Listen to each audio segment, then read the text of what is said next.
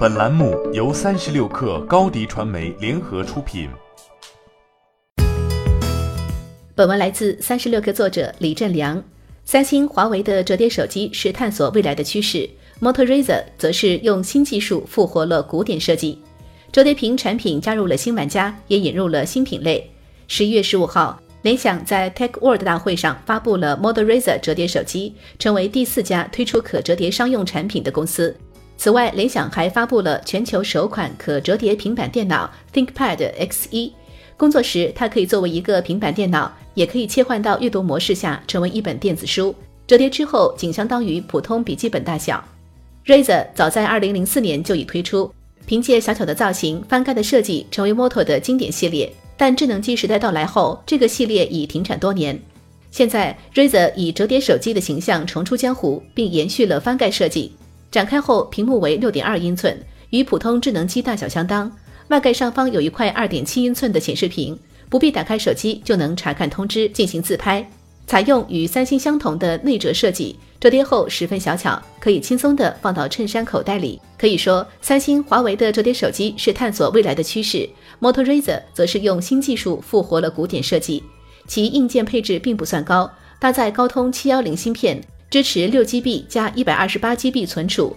Motoreza 每版价格为一千四百九十九美元，预计明年一月开始发货。国行版价格和面世时间未予公布。姚元庆仅表示会在合适的时间在国内上市。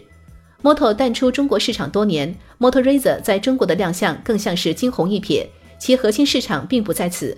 Moto 主要市场在北美和拉美，是当地的主流机型之一。联想旗下有联想和 Moto 两个手机品牌，但出货量绝大多数来自 Moto。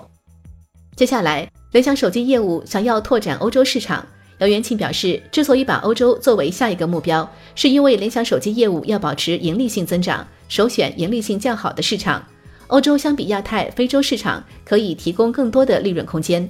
此外，欧洲与北美的市场也更接近，都是运营商主导的市场，更容易复制此前的成功经验。联想盈利性增长的策略会长期坚持，但其重心也在悄然转变。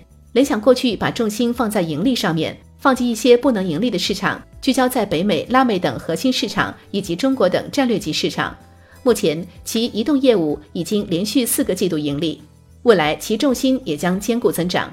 姚元庆说：“我们在目前盈利的基础上，要把增长放在一个相对更重要的位置上，但前提是必须保证盈利。我们可以把在拉美和北美赚的钱投入在新的市场上，但是新的市场不能过度亏损。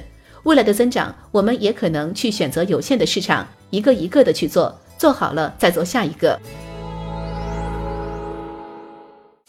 欢迎添加 baby 三十六克。b a b y 三六 k r 加入克星学院，每周一封独家商业内参，终身加入学习社群，聊风口谈创业，和上万课友一起成长进化。高迪传媒，我们制造影响力。商务合作，请关注新浪微博高迪传媒。